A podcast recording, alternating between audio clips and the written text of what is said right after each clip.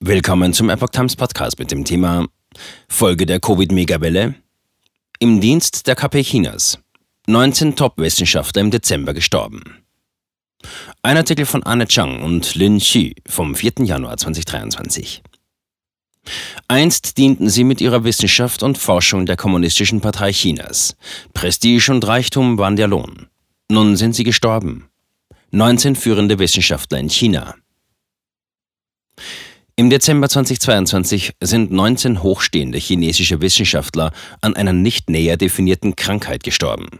Sie alle gehörten zu Chinas Top-2-Akademien für Wissenschaft und Technologien und trugen lebenslang den höchsten akademischen Titel des Landes. Viele spekulieren, dass Covid-19 die Todesursache sei. In den offiziellen Mitteilungen wird jedoch darüber geschwiegen. Laut Einschätzungen von Airfinity, einer in Großbritannien ansässigen Agentur für Gesundheitsanalysen, können aktuell 11.000 Menschen täglich in China an dem Virus sterben. Für den Monat Dezember wurde die Gesamtzahl der Corona-Toten auf rund 110.000 geschätzt. In den zwölf Tagen zwischen dem 15. und 26. Dezember verstarben 13 Mitglieder der Chinesischen Akademie für Ingenieurwesen, CAE. Sechs weitere Verstorbene gehörten zur Chinesischen Akademie der Wissenschaften, CAS. Die beiden Institute zählen zur höchsten Instanz für Wissenschaft und Technologie Chinas.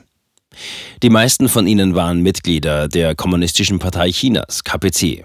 Einige gehörten der Minderheitenparteien an, wie etwa der Demokratischen Liga und der Chiu-San-Gesellschaft.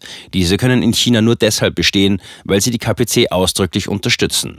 Chinesische Staatsmedien veröffentlichten in den offiziellen Todesanzeigen die folgenden Namen. Mitglieder der CAE. Zhao Zizhen, 91, Spezialist für Glasfaserkommunikation. Tang Hongxiao, 91, Spezialist für Umwelttechnik und Wasserqualität. Chang Guo-Cheng, 91, Spezialist für die Verhüttung und Trennung von Seltenerdmetallen. Chao Yi-Chun, 92, Spezialist für Lasertechnologie. Gu Chenan, 86, Spezialist für anorganische nichtmetallische Werkstoffe. Long Yu-Chiu, 96, Spezialist für Bauwesen und Strukturmechanik. Li Wenhua, 90, Ökologe und Förster. Ma Qiancheng, 86, Naturwissenschaftler. Chang Qin-che, 102, Facharzt für Kinderchirurgie. Wang Chongqi, 90, Spezialist für thermische Laufradmaschinen. Guan Chaoyue, 93, Architekt und Professor an der Tsinghua-Universität. Guan Qiao, 87, Schweißfachmann für Luft- und Raumfahrttechnik. Li Ching-chung, 92, Spezialist für Erdöltechnik. Mitglieder der CAS. Lu Qiang, 86, Professor an der Tsinghua-Universität und Spezialist für automatische Steuerung und Dynamik elektronischer Systeme und Chang Yo-Shang, 97, Biochemiker und Molekularbiologe. Chiang Hua-Liang, 57, ehemaliger Direktor des Institutes für pharmazeutische Wissenschaft in Shanghai. Wu Chengkang, 93, Hochtemperatur-Gasdynamiker. Tong Tan-Chun, 88, Medizinwissenschaftler. Huang Ke-Chi, 95, Physiker und Professor an der Tsinghua-Universität. Politisierung der Wissenschaft. Beide Akademien, CAE und CAS, rekrutieren im regelmäßigen Turnus Wissenschaftler und Experten, die der Kommunistischen Partei Chinas dienen. Bei der Auswahl spielt deshalb nicht nur die Expertise eine tragende Rolle, sondern auch unweigerlich die politische Ausrichtung. Die Ausgewählten genießen dann das Privileg einer lebenslangen Mitgliedschaft. Die Politisierung der Wissenschaft wird von der KPC seit ihrer Machtübernahme im Jahr 1949 massiv vorangetrieben. Von den Sozialwissenschaftlern wird beispielsweise verlangt, dass sie sich für den Sozialismus und die Kommunistische Partei einsetzen.